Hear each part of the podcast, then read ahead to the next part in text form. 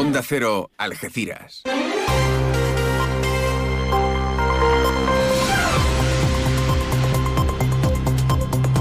Más de uno. Noticias del campo de Gibraltar con Alberto Espinosa.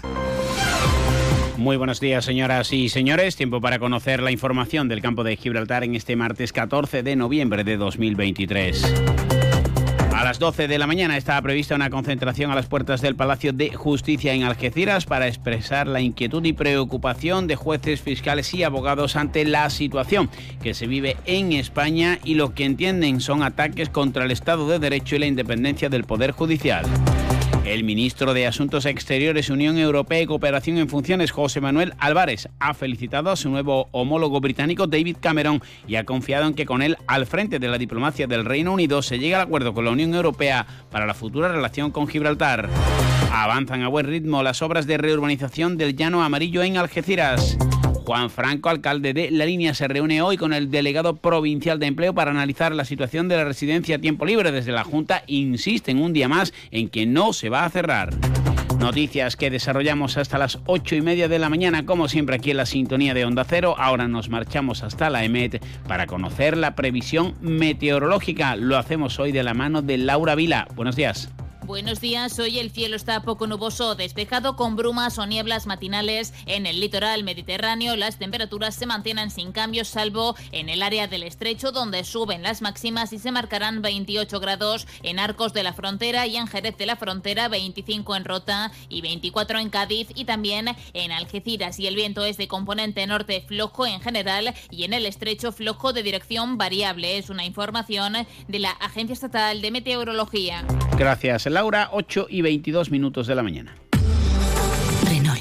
Nuevo Renault Arcana y Tech Full Hybrid. Se adapta a la energía que te impulsa y optimiza la energía de tu vehículo ahorrando hasta un 40% en el consumo de combustible en ciudad. Descubre el nuevo Renault Arcana y Tech Full Hybrid, híbrido por naturaleza. Ahora disponible en acabado Sprit Alpine. Datos de WLTP condiciones en Renault.es.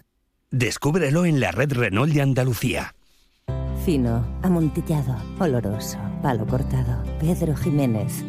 Don Zoilo, todo Jerez en una gama de sherries exquisitos embotellados en rama.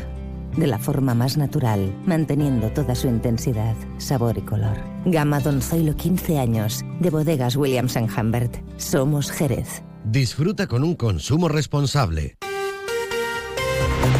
Ya lo saben, mañana es el debate de investidura para Pedro Sánchez. Una vez que el PSOE ha registrado la ley de amnistía, se lo contaremos aquí en Onda Cero en un programa especial, pero siguen las concentraciones, no solo las organizadas por el Partido Popular, sino que hoy en Algeciras serán los jueces, fiscales y los profesionales de la abogacía, además de los funcionarios, los que están llamados a esa concentración. Se recomienda en la comunicación que han trasladado los eh, jueces que se vista con toga como herramienta del servicio a los ciudadanos. Alberto Ruiz, juez digamos que invitado a participar tanto jueces, fiscales, el, letrado de la Administración de Justicia, funcionarios, para expresar nuestra, nuestra protesta por esta, por esta situación eh, que estamos viviendo.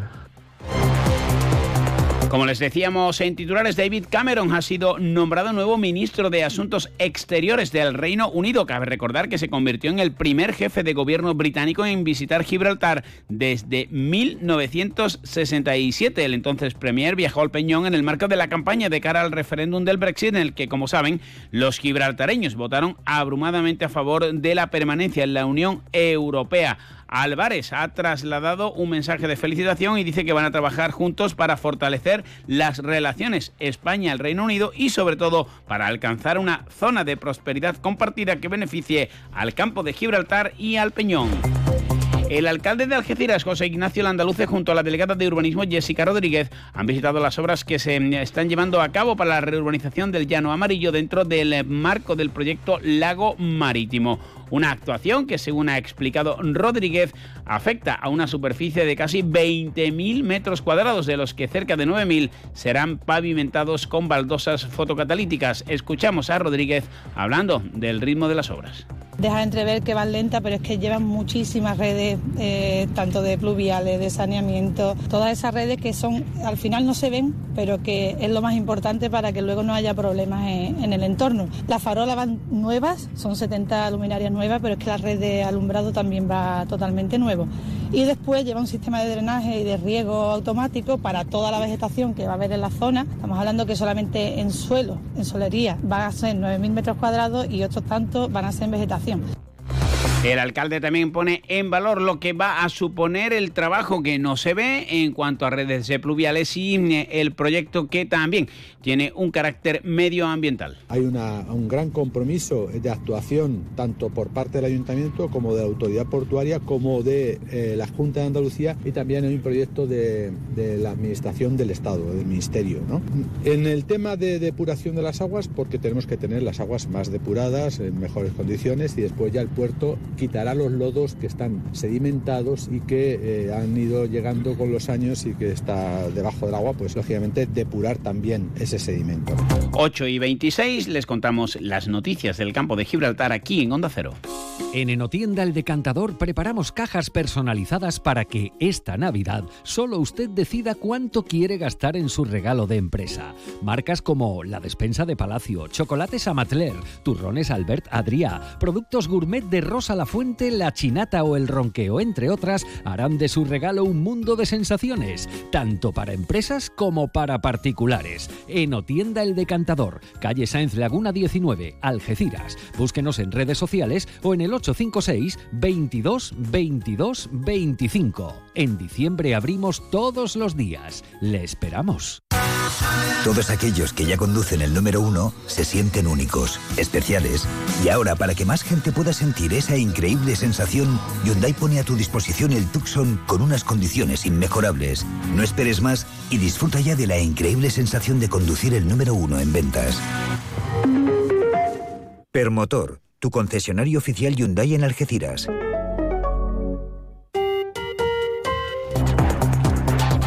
El alcalde de la línea, Juan Franco, va a abordar hoy con el delegado territorial de empleo, Daniel Sánchez, el futuro de la residencia a tiempo libre. El jueves analizará con los sindicatos eh, la viabilidad de las medidas previstas por parte de la Junta. Hoy también Inmaculada Nieto se va a reunir con los eh, trabajadores. Desde los sindicatos y desde partidos de la oposición se insiste en que se va a cerrar la residencia del Burgo Turístico. La Junta, como dijo Rocío Blanco en su reciente visita, indica que será una concesión. También lo ha hecho Mercedes Colombo, delegada provincial en Cádiz, delegada de la Junta del Ejecutivo de Juanma Moreno, lo ha recordado. Además, también ha puesto en valor lo que va a suponer para los trabajadores. En total son 89 trabajadores los que están en la línea y van a salir beneficiados de esta operación ya que van a ser reubicados dentro de la administración eh, autonómica, van a mejorar sus condiciones laborales al poder optar a puestos más cercanos a, su domicilio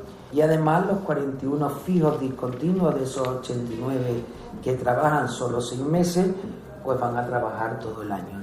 Juan Franco espera conocer hoy todos los detalles y acabar y despejar dudas. Reunión con el delegado de empleo de la Junta, donde espero que se nos traslade información respecto de los planes de futuro de la Junta de Andalucía respecto de este inmueble tan emblemático en la ciudad.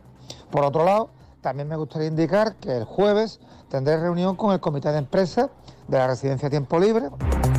Hoy también en la línea se va a presentar el proyecto de subvención anual de la Fundación CEPSA al consistorio. Se estipula una ayuda para el desarrollo de programas de asuntos sociales, para la promoción de la participación y desarrollo social de los adolescentes en residentes en zonas desfavorecidas. Precisamente AFA Tarifa también incrementa sus talleres terapéuticos con la ayuda de la Fundación CEPSA. La asociación es ganadora de los premios al Valor Social 2022. Estrella Blanco Fundación CEPSA.